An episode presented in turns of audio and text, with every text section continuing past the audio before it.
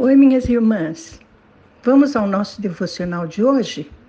Olha, é muito importante o assunto que nós vamos tratar. Fala sobre a supremacia de Jesus Cristo. Vocês sabem o que é a supremacia, né? É estar acima de tudo. Então, nós vamos falar sobre Jesus Cristo estar acima de tudo nas nossas vidas. Nós vamos comentar um pouco do que está escrito no livro Tudo para Ele e vamos ir comentando assim, quanto à nossa realidade, tá bom? Vamos então iniciar com a palavra de Deus que está em João 16, 13 e 14. É durante a última ceia e é Jesus que fala conosco. Ele diz assim: Mas quando o Espírito da Verdade vier, ele os guiará a toda a verdade.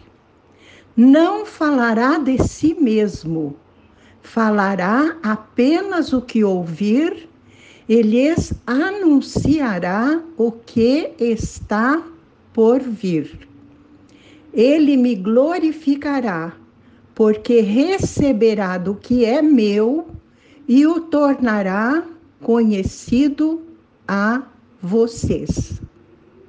Vejam, minhas irmãs, Jesus aqui nos fala do papel do Espírito Santo em nós, guiar-nos a toda a verdade. Ele não vai falar de si mesmo, ele vai falar de Jesus, apenas o que ouvir, que é para ele falar. Vai anunciar para nós o que está por vir.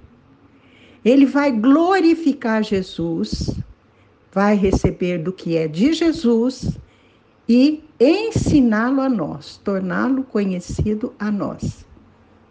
Amém? Vamos orar. Senhor, esta é a tua palavra, que ela possa iluminar o nosso entendimento para que possamos entender a grandiosidade da supremacia de Jesus Cristo em nós sendo guiados pelo Espírito Santo para conhecer a verdade plena. Isto te pedimos em nome de Jesus. Amém. Irmãs, os movimentos de santidade dos dias atuais em nada se relacionam à difícil realidade do Novo Testamento. Olha, minhas irmãs, não é fácil ser cristão, não. Ser cristã, mulher cristã, Fácil não. Não é só ficar repetindo fórmulas e fazendo o que os outros fazem. É algo muito mais profundo do que isso. Não há nos movimentos de santidade nada que precise da morte de Jesus Cristo. Tudo que é exigido é um ambiente de piedade, oração, devoção.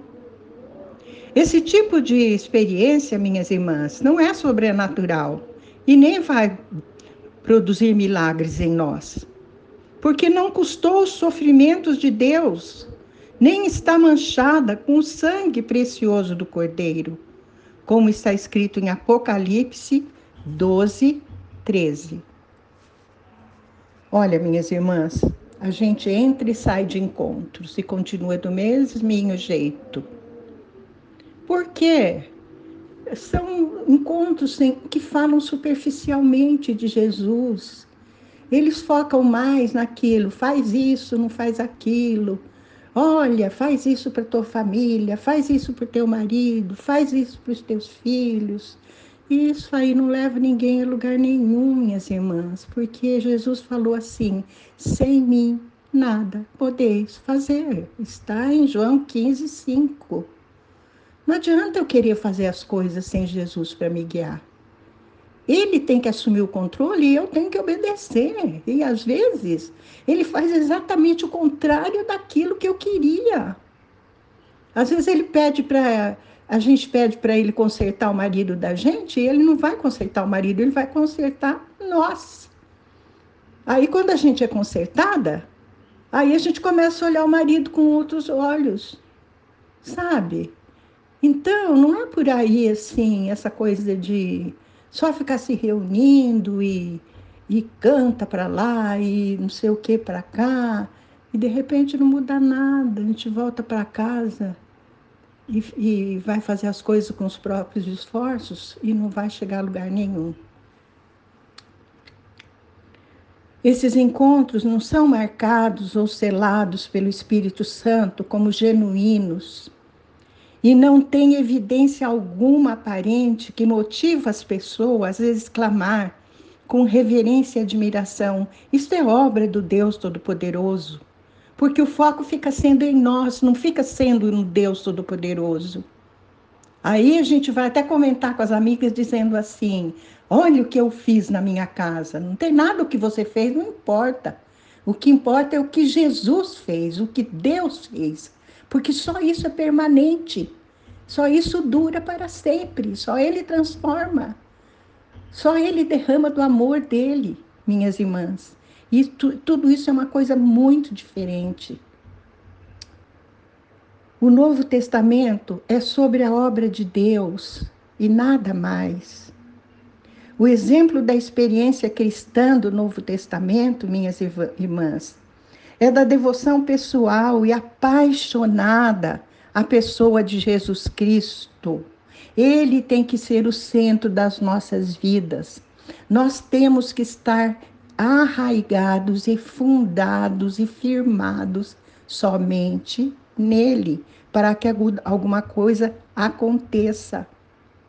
Todo outro tipo de experiência chamada de cristã está separada da pessoa de Jesus.